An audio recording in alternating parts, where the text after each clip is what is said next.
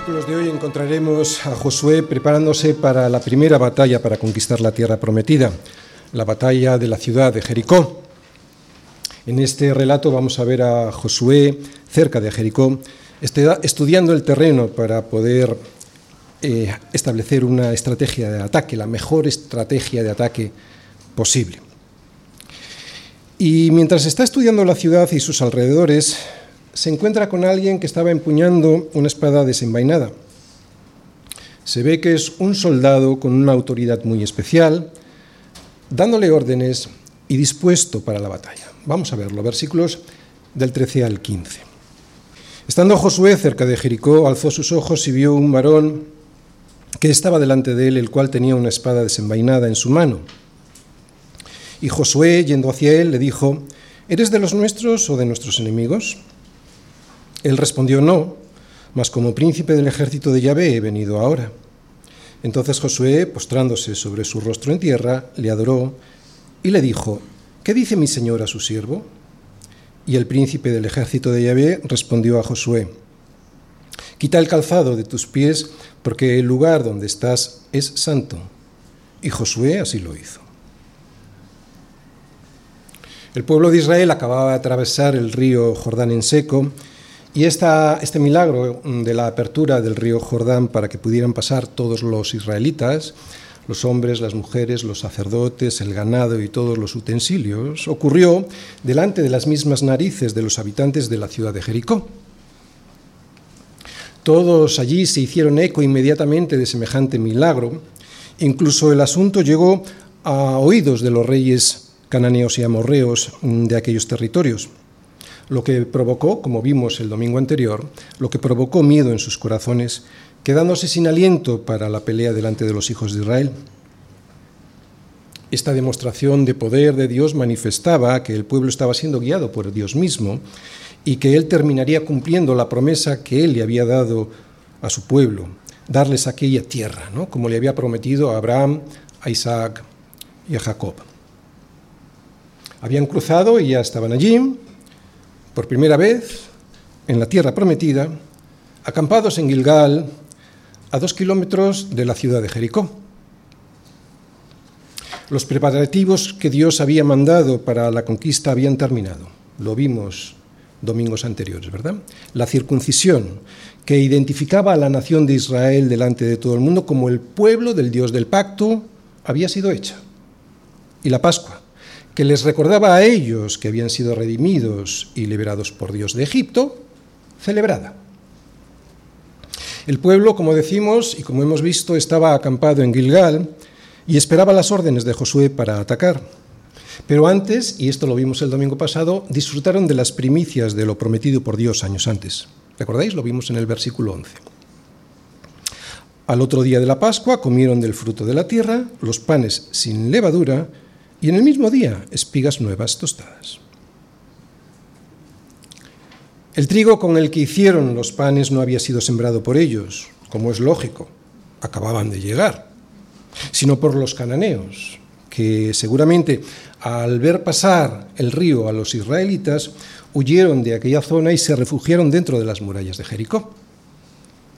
Así que ahora tenían para ellos, para los israelitas, los campos que habían sembrado otros y los depósitos, los silos también de otros, donde estaba almacenado el trigo que utilizaron para tostar las espigas.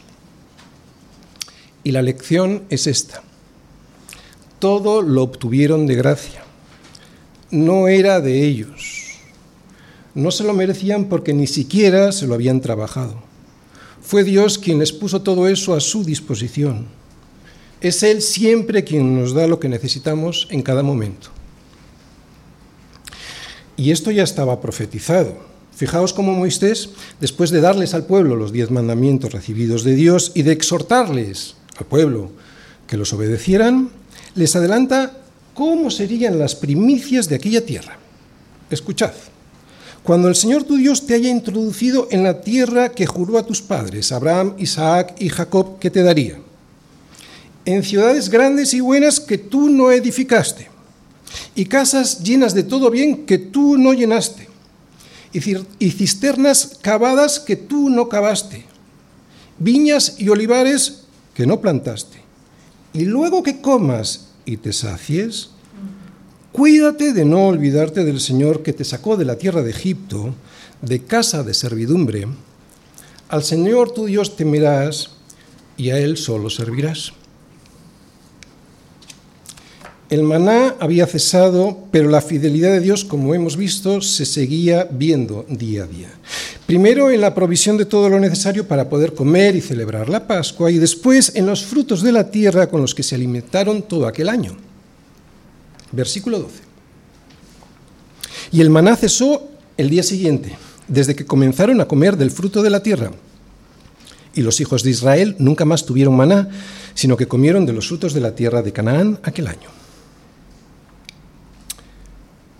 ¿Qué podemos ver aquí? Que todo desciende de Dios. El maná y ahora los frutos de la tierra con que se alimentaron todo aquel año.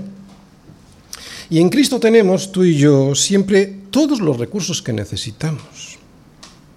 ¿Te ha faltado alguna vez algo de lo que realmente necesitaras? No digo algo que quisieras, sino algo que realmente necesitaras.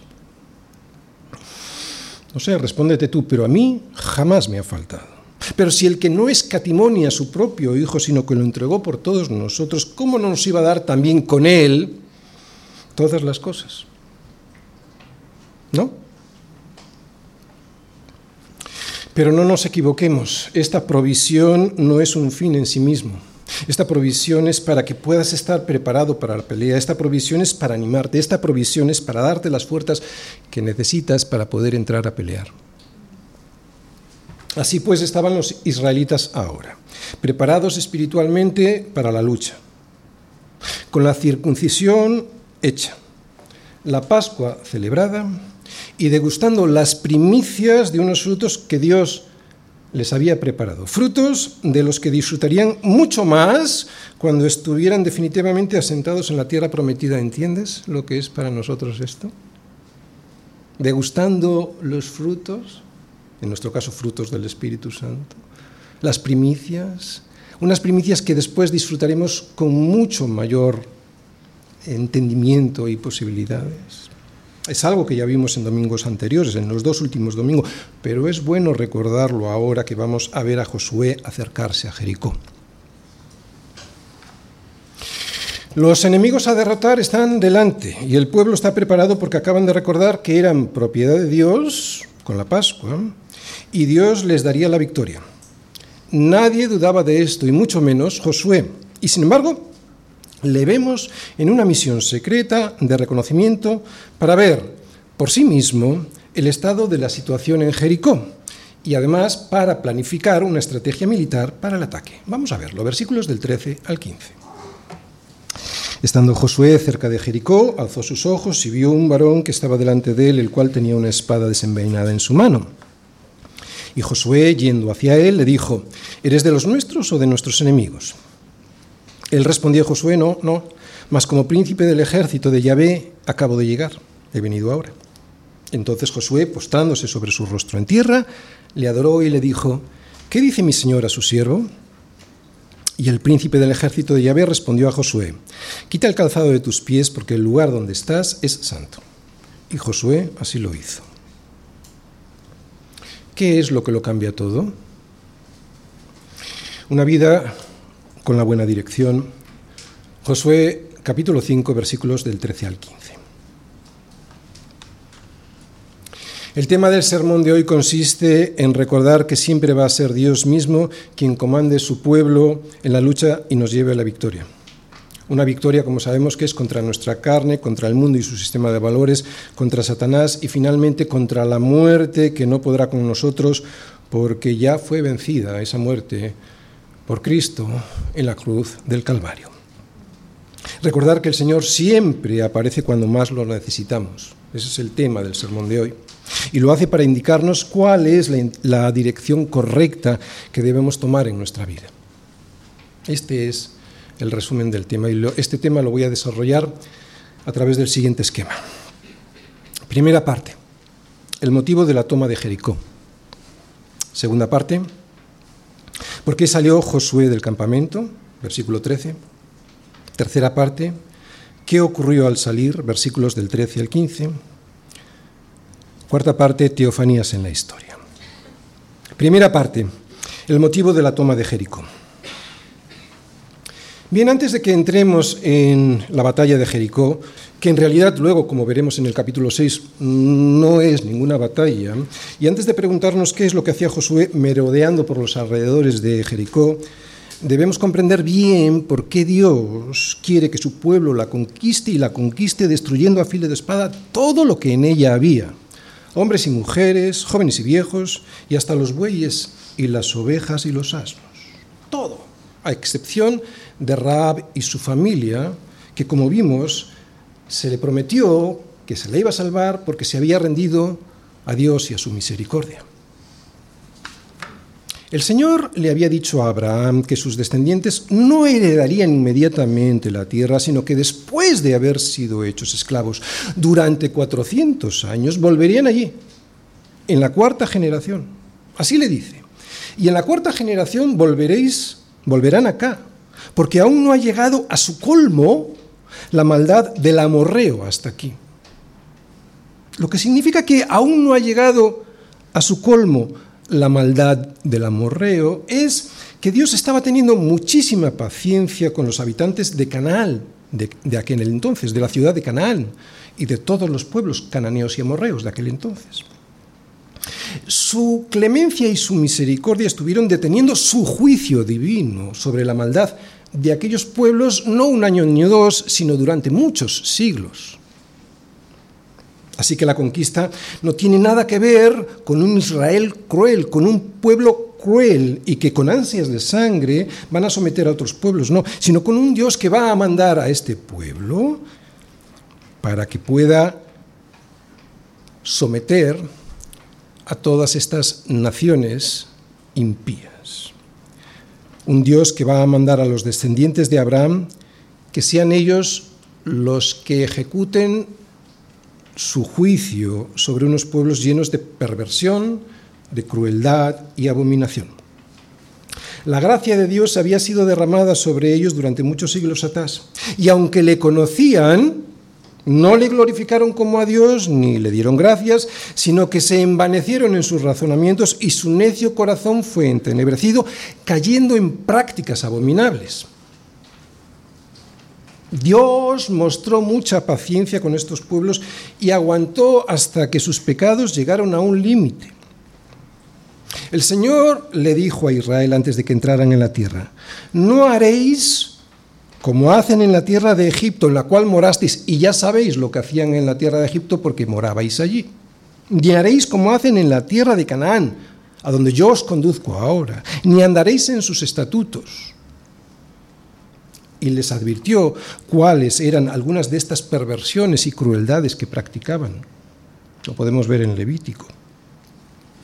No tendrás acto carnal con la mujer de tu prójimo, de tu prójimo, contaminándote con ella.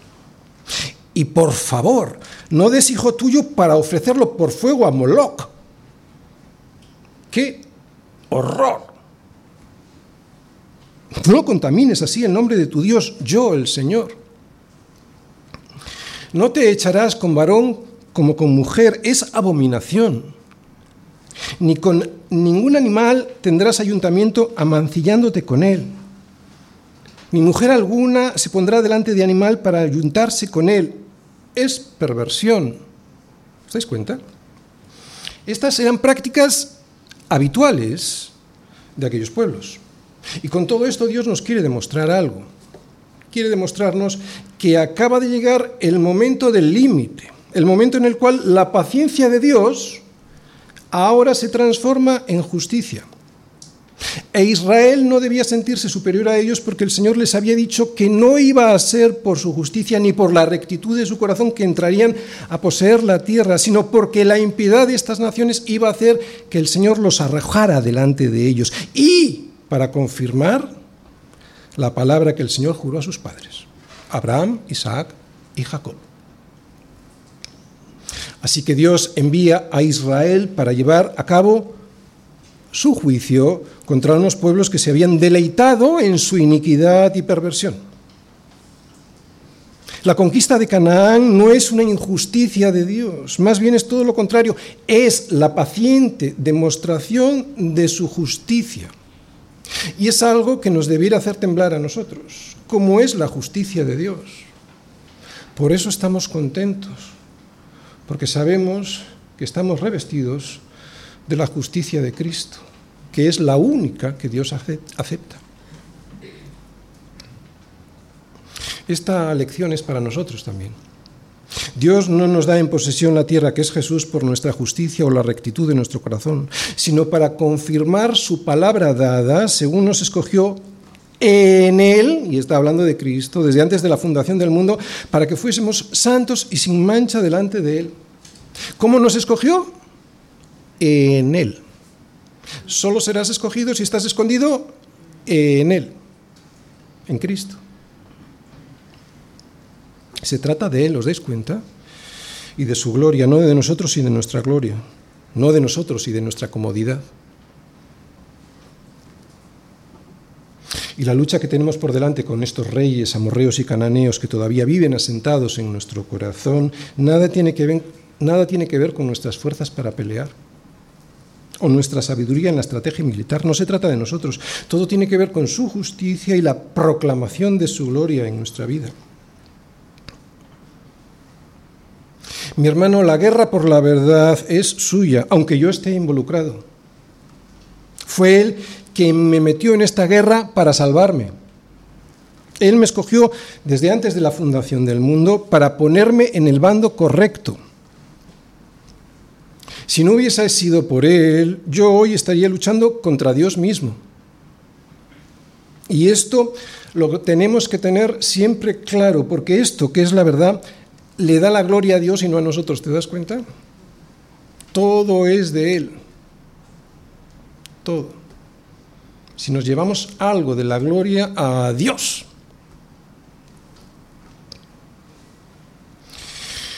Esto de que todo es de Él lo podemos ver en cualquier relato bíblico como este de Josué y en cualquier parte de la escritura. De hecho, ahora vamos a ver a Josué tomando una decisión que aunque es correcta, luego lo veremos, la decisión es correcta, es insuficiente para ganar la guerra, de hecho no vale para nada si no vemos lo que viene después. ¿Y qué es lo que lo cambia todo? La presencia de Dios en la batalla. Es lo que hoy vamos a ver en este pasaje del libro de Josué. Aunque a Josué se le dio el mando para guiar a su pueblo a la victoria, no iba a ser por él ni por el poder de sus hombres, que la tierra llegaría a ser conquistada.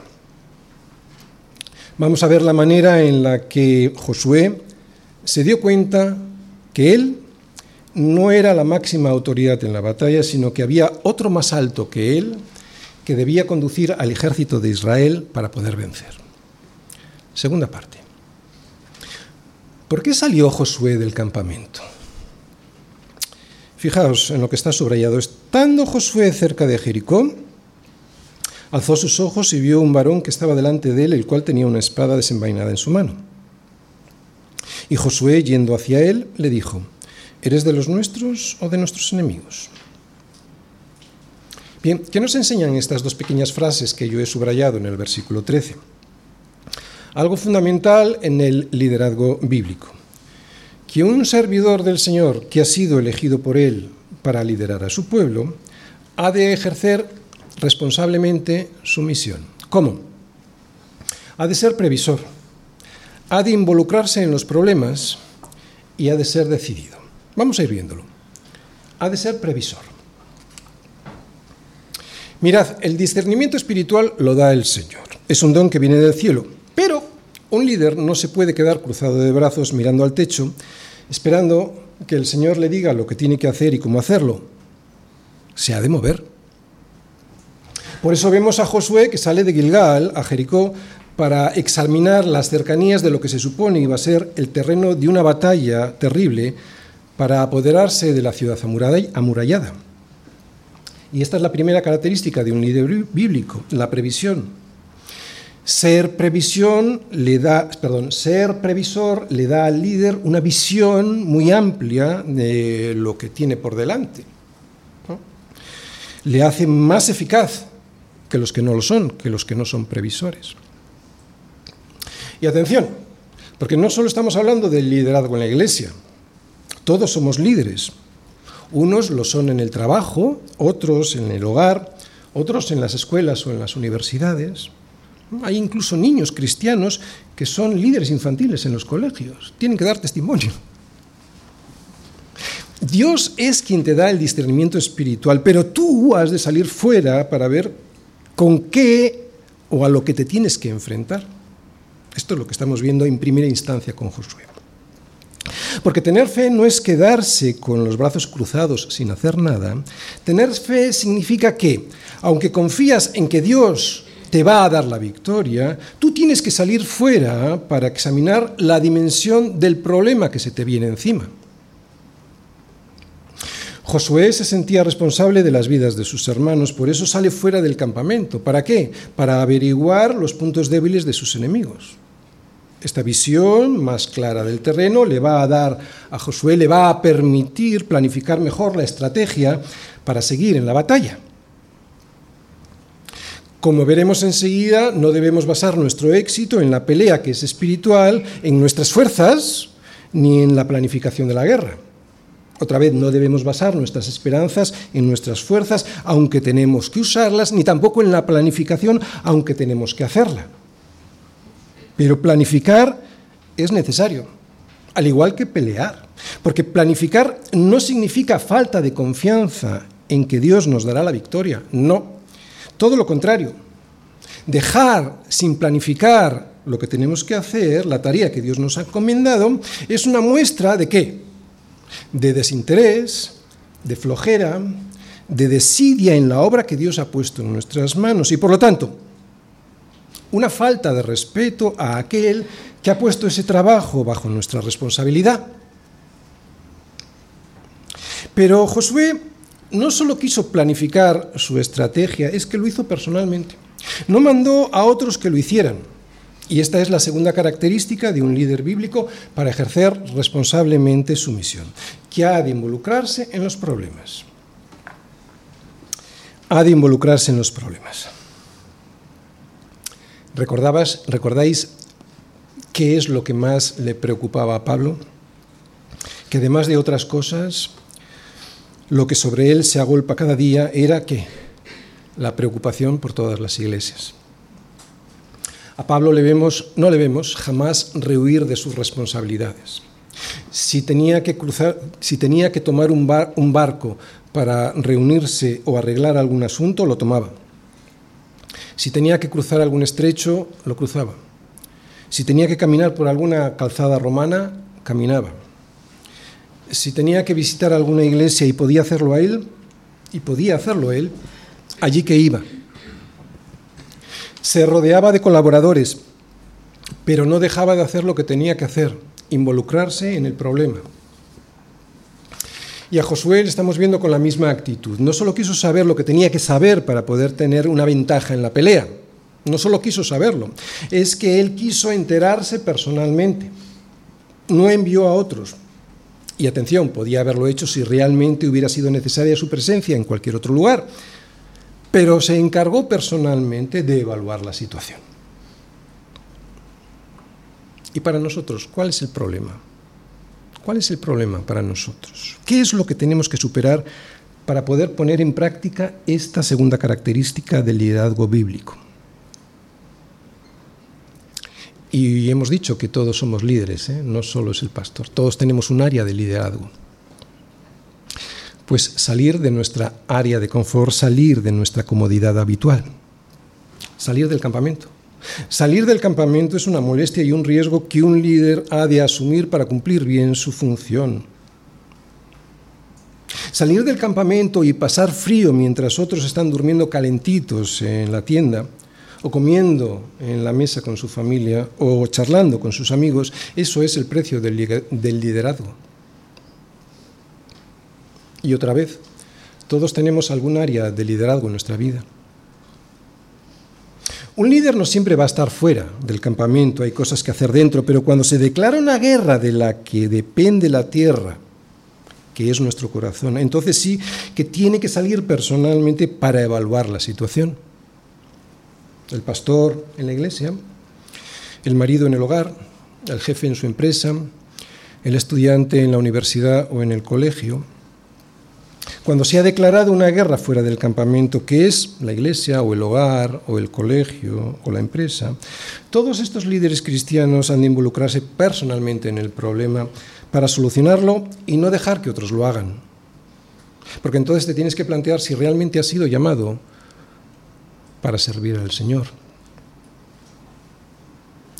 Y la tercera característica de un liderazgo bíblico y que estamos viendo en Josué es que ha de ser decidido.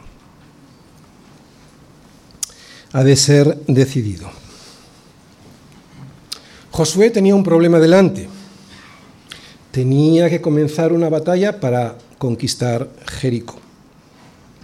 Y de repente se le aparece un hombre que no sabe si es de los suyos o de sus enemigos.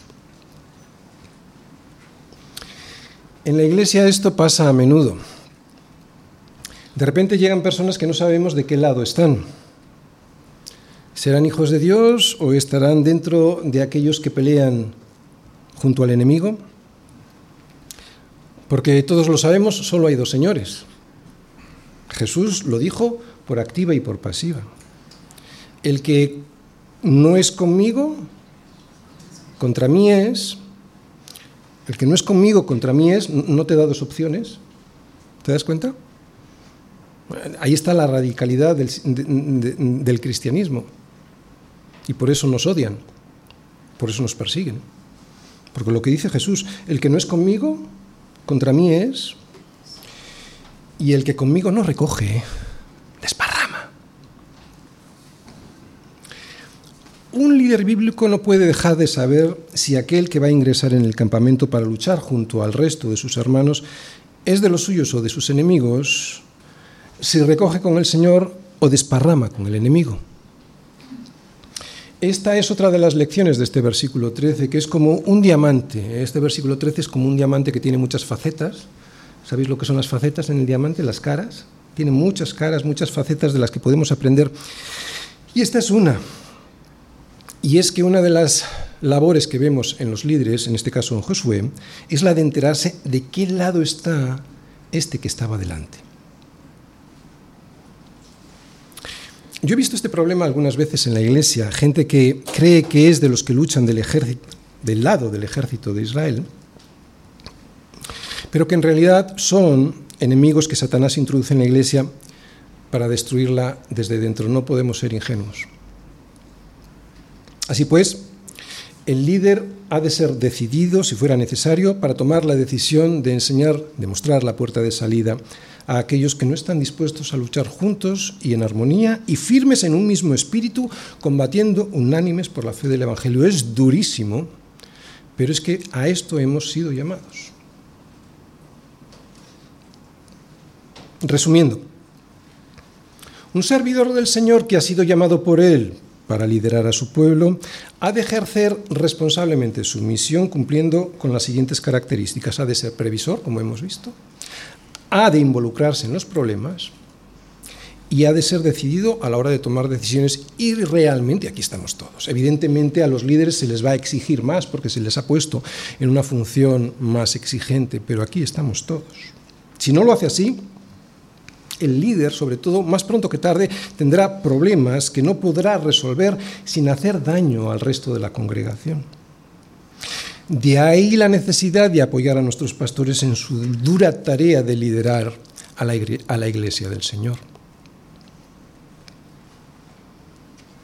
No es fácil salir del campamento, de verdad. No es fácil acercarse a Jericó, pero hay que hacerlo. Y Josué lo hizo. Y como lo hizo, por eso ocurrió lo que ocurrió. Tercera parte. ¿Qué ocurrió al salir? Estando Josué cerca de Jericó, alzó sus ojos y vio un varón que estaba delante de él, el cual tenía una espada desenvainada en su mano. Y Josué, yendo hacia él, le dijo, ¿Eres de los nuestros o de nuestros enemigos? Él respondió, no, mas como príncipe del ejército de Yahvé he venido ahora. Entonces Josué, postrándose sobre su rostro en tierra, le adoró y le dijo, ¿qué dice mi señor a su siervo? Y el príncipe del ejército de Yahvé respondió a Josué, quita el calzado de tus pies, porque el lugar donde estás es santo. Y Josué así lo hizo. Cuando en una guerra estamos dispuestos a salir del campamento, la providencia de Dios siempre, siempre, siempre sale a nuestro encuentro. Esta es otra cosa que estos versículos nos quieren enseñar. Pero, ¿quién era este soldado que ve Josué armado y listo para la pelea? Bueno, pues aquí tenemos la última pieza necesaria para poder comenzar la conquista. Sin esta pieza la conquista es absolutamente mm, insuficiente. Lo que vemos aquí resume y subraya todo lo que el libro de Josué nos ha mostrado hasta ahora. Que yo soy responsable, pero que Dios es soberano. Que si tengo fuerzas es por su omnipotencia, no porque yo sea muy fuerte. Que aunque yo salga a mirar, su omnisciencia me dará el discernimiento que yo necesito para poder ganar. Que yo dejaría de pelear si no fuese por su fidelidad y por su amor que dependo de Él en todo. Esto es lo que nos está enseñando, que dependo de Él en todo, en su, en su santidad, en su justicia, en su gran misericordia. Y todo esto es lo que estamos viendo y lo que seguiremos viendo a lo largo de todo el libro. Es un libro impresionante, que nos muestra todos los atributos de Dios hacia nuestra vida. Acabamos de ver que Josué sale en misión secreta para evaluar la situación de los alrededores de Jericó y así planificar su estrategia de ataque. No estaba inactivo. Como líder del ejército decidió hacer lo que estaba en su mano para involucrarse en el problema y tomar una decisión. Es un movimiento prudente y adecuado para su función de líder. Y ahora viene lo más impresionante de esta historia. Dios responde. Dios responde al interés y a la responsabilidad de Josué. Otra vez, Dios responde al interés y, a la responsabilidad de Josué de haber salido afuera del campamento con un encuentro inesperado e impactante. Con un soldado, pero no es un soldado cualquiera. Este soldado, que parece que tiene mando militar, está preparado para la lucha con su espada desenvainada lista en la mano. ¿Pero de qué lado está? Pues su respuesta no deja lugar a dudas. No, Josué. He venido como príncipe del ejército del Señor. Acabo de llegar como príncipe del ejército del Señor. O sea, no he venido a escoger un bando, sino a hacerme cargo de la situación. Queda claro que viene este soldado con la autoridad de Dios para controlar y para dirigir todas las tácticas de la toma de Jericó. ¿Qué nos indica todo esto? ¿Nos da alguna idea de la identidad de este soldado? La respuesta que le da este soldado a la pregunta de Josué de quién era, y la respuesta es como príncipe del ejército de Yahvé venido ahora, ¿nos da alguna pista esta respuesta de quién era este soldado? Sí, porque al escuchar esta respuesta hubiera pensado que este hombre se hubiera puesto al mando de los ejércitos de Israel como su comandante, pero si esto es lo que hubiese interpretado Josué, entonces no se hubiese puesto a este, al servicio de él, ¿no? no hubiera reaccionado como vemos que reacciona Josué. Así que no puede ser un simple soldado que había, que había venido a ponerse delante de los ejércitos de Israel, apartando a Josué del mando. ¿no? Por su reacción, por la reacción de Josué, tiene que ser alguien mayor, alguien mucho mayor. Vamos a entrar en el asunto, pero antes de entrar en el asunto tenemos que recordar que muchas veces Dios se ha aparecido a los hombres en forma humana normal. ¿De acuerdo? Porque tenemos la tendencia a pensar que si Dios aparece, se aparece de forma espectacular, con truenos y relámpagos. No. Luego pondré algunos ejemplos de cómo Dios se ha aparecido a los hombres a lo largo de la historia y que vemos en el, en el Antiguo Testamento en una forma de un hombre normal. En este caso, como estamos viendo, es una aparición que no es para nada espectacular. De hecho, Josué lo ve, lo confunde, de hecho, con un ser humano normal le dice si es de los suyos o es de los enemigos, vestía como un soldado, hablaba como un hombre normal y tenía también una espada normal, no era una espada con fuego ni cosas así. Por lo tanto, su apariencia no añadía nada a la pregunta de quién era, y sin embargo, Josué enseguida se entera, se da cuenta de quién es el que tiene delante. y como se da cuenta cae postrado para adorarle sin ser reprendido por ello, porque se podría haber equivocado y ser reprendido, ¿no? Pero cae a tierra adorando sin ser reprendido por ello. Le llama Señor y con humildad le pregunta cuál es el mensaje que tiene para él, su siervo. Se está poniendo como siervo. Algo pues había en la respuesta de este mensajero que le hizo darse cuenta de quién era realmente el que tenía delante. Y es que la respuesta fue muy parecida a lo que le dijo Dios a Moisés al presentarse. Le dijo, no te acerques, quita tu calzado de tus pies porque el lugar en el que tú estás, tierra santa es. Aquí vemos varias cosas. En primer lugar, ¿os dais cuenta cómo se está cumpliendo la promesa que Dios le hizo a Josué al principio de su mandato? Como estuve con Moisés, estaré contigo, no te dejaré ni te desampararé, Josué 1, versículo 5. Y en segundo lugar, Josué se está dando cuenta que tiene delante a alguien que va a comandar un ejército, pero no un ejército de soldados, sino uno de ángeles que, junto a los ejércitos de Israel, van a pelear por la conquista de la tierra. Más aún, este soldado no podía ser solo un ángel porque Josué, que era un judío instruido en la ley de Dios, sabía muy bien que solo se puede adorar a Dios. Josué jamás se hubiese postrado delante de un ángel para adorarlo. Por lo tanto, podemos concluir que el propio Josué se está dando cuenta que está delante del propio Dios, en forma humana, vestido como soldado y preparado para la pelea. Josué no tiene ninguna duda. Fijaos, versículo 14.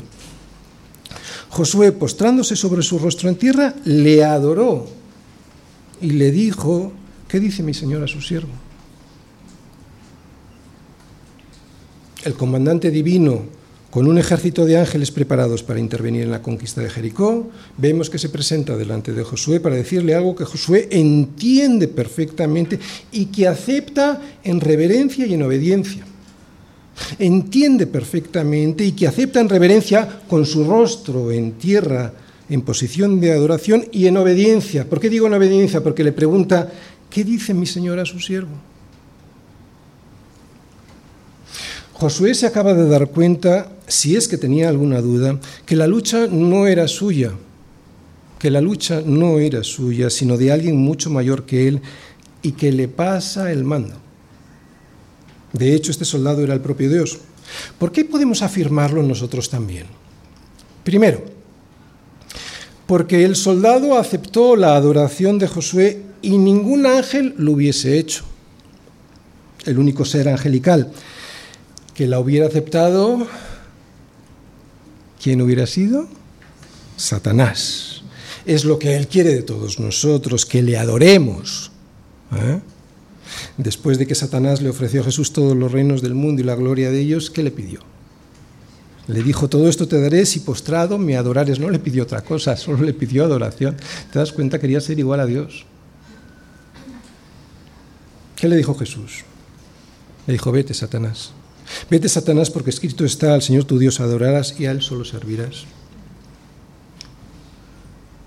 Pero un ángel del Señor jamás jamás aceptaría la adoración que le corresponde solo a Dios.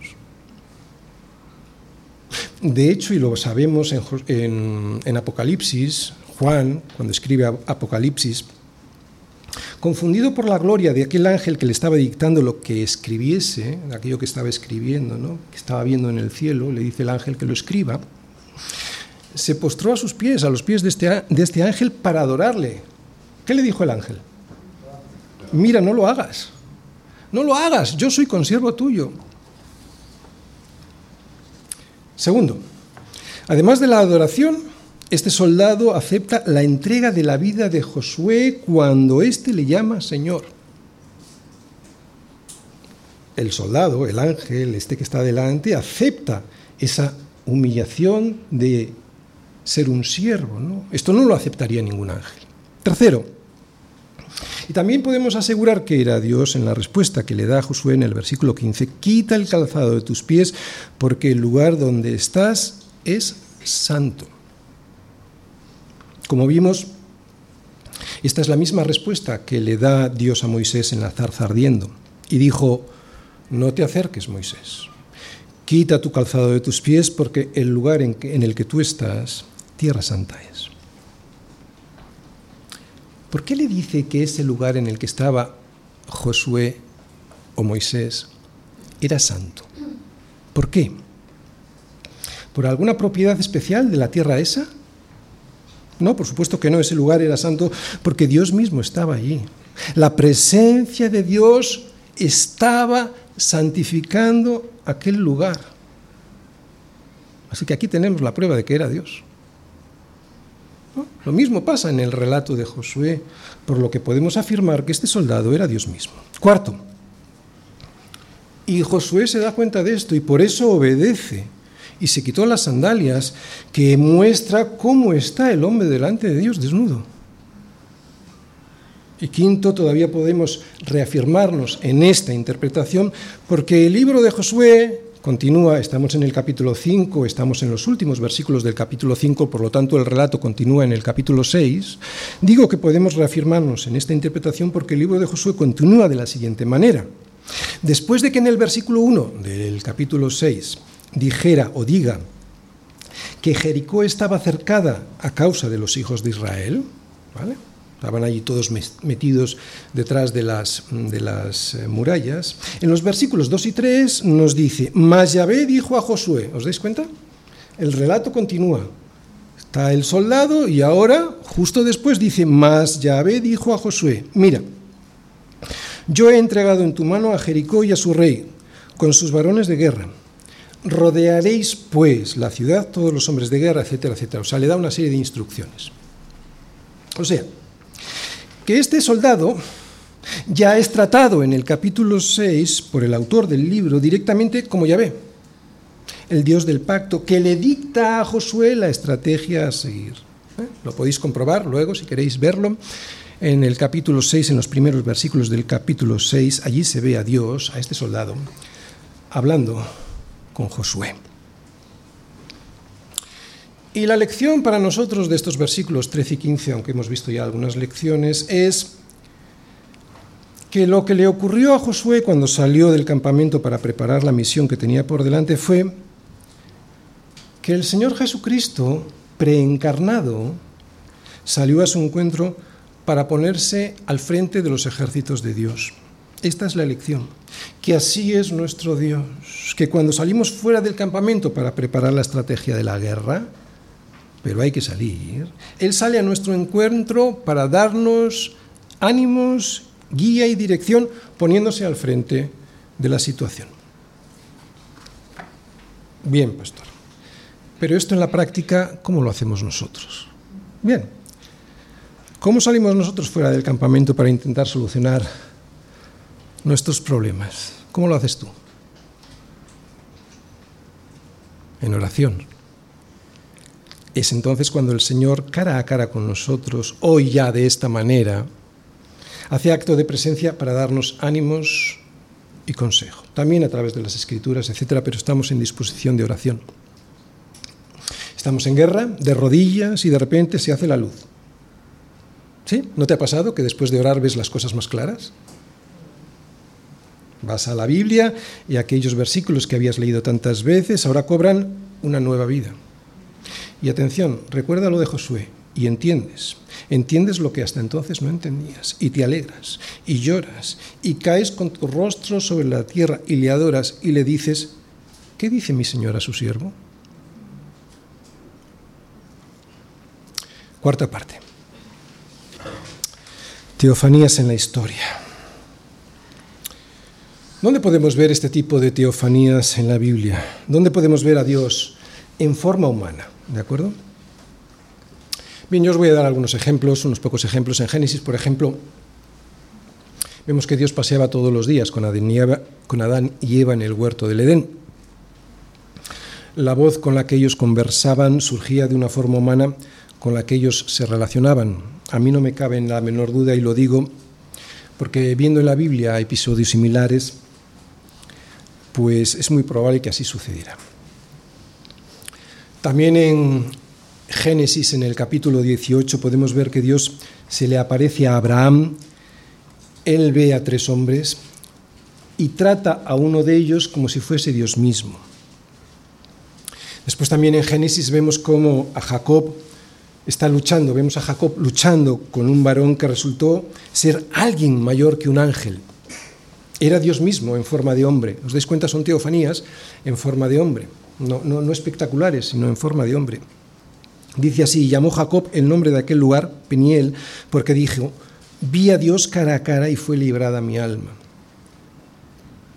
Después vemos que el ángel del Señor, Dios en forma humana, cuando veis, cuando veáis en la Biblia el ángel del Señor casi siempre se está refiriendo a Dios en forma humana. Se le apareció a Gedeón y el ángel del Señor se le apareció y le dijo, el Señor está contigo, varón esforzado y valiente. Los, comentaristas bíblicos y los estudiosos de la palabra llaman a estas manifestaciones de Dios a los hombres cristofanías.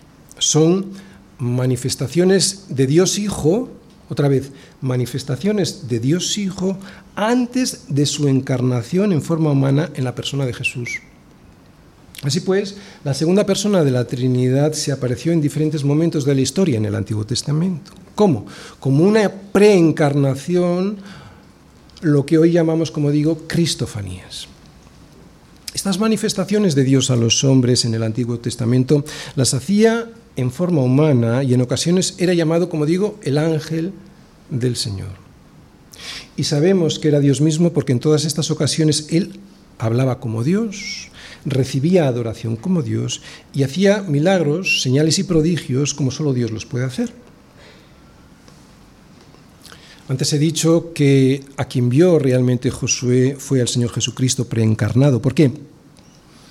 Porque nadie puede ver a la primera persona de la Trinidad en esta tierra sin caer fulminado ante su presencia.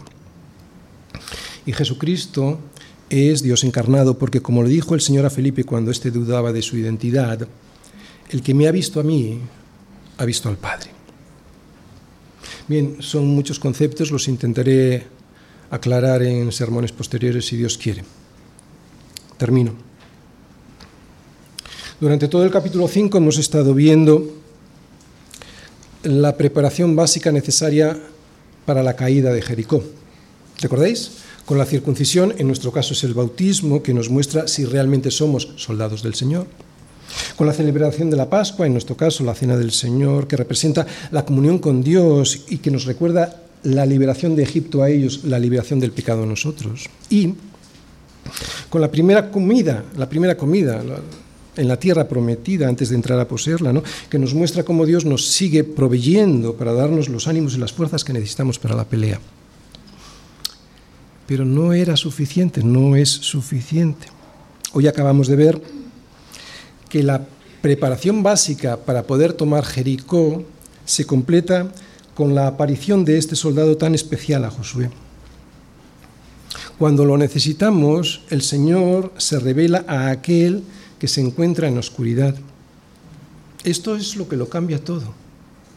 Ya puedes ir con todas las fuerzas y todos los ejércitos del mundo, que si no va el Señor contigo, nada. Esto es lo que lo cambia todo. Él frente a nosotros diciéndonos que se hará cargo de la pelea y nosotros delante de Él con nuestro rostro en tierra y en humildad. Esta es la última condición requerida para que los planes del Señor nos sean revelados y su poder se active en nuestra lucha diaria.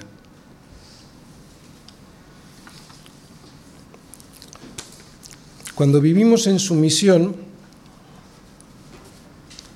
en alegre sumisión, eh, es, importante porque si no es pues, una cara. ¿no? Cuando vivimos en sumisión, en alegre sumisión, porque entendemos bien todas estas cosas, a su voluntad revelada en su palabra, es cuando Él nos levanta y nos da la guía necesaria para poder vencer. Debemos salir cerca de Jericó y hacer planes para la batalla, por supuesto. Pero no será suficiente salir fuera del campamento para ser previsor y para planificar la batalla. Esto no lo entienden algunas iglesias que solo se dedican a organizar, a organizar, a organizar y se han olvidado de la presencia del Espíritu Santo en sus vidas. Debemos salir fuera y hacer planes para la batalla. Sí, pero porque será ahí donde se presente el Señor para darnos ánimos y consejo. Esto es lo que estamos aprendiendo en este pasaje de Josué. Lo que hoy hemos aprendido es que la última pieza del plan para conquistar Jericó la ha de poner el Señor mismo.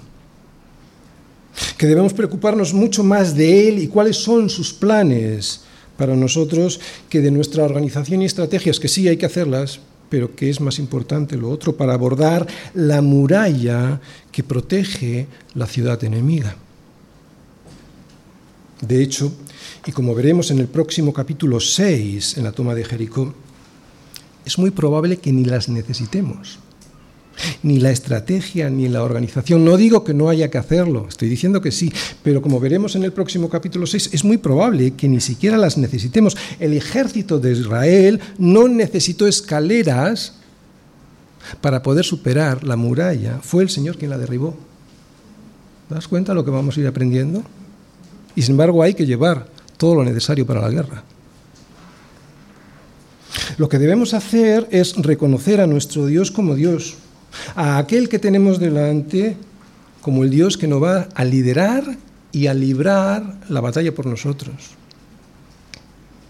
Reconocerle como el comandante del ejército que nos revelará cuál es la estrategia que debemos seguir para conseguir la victoria, adorarlo y obedecerle en todo sin condiciones para poder salir victoriosos.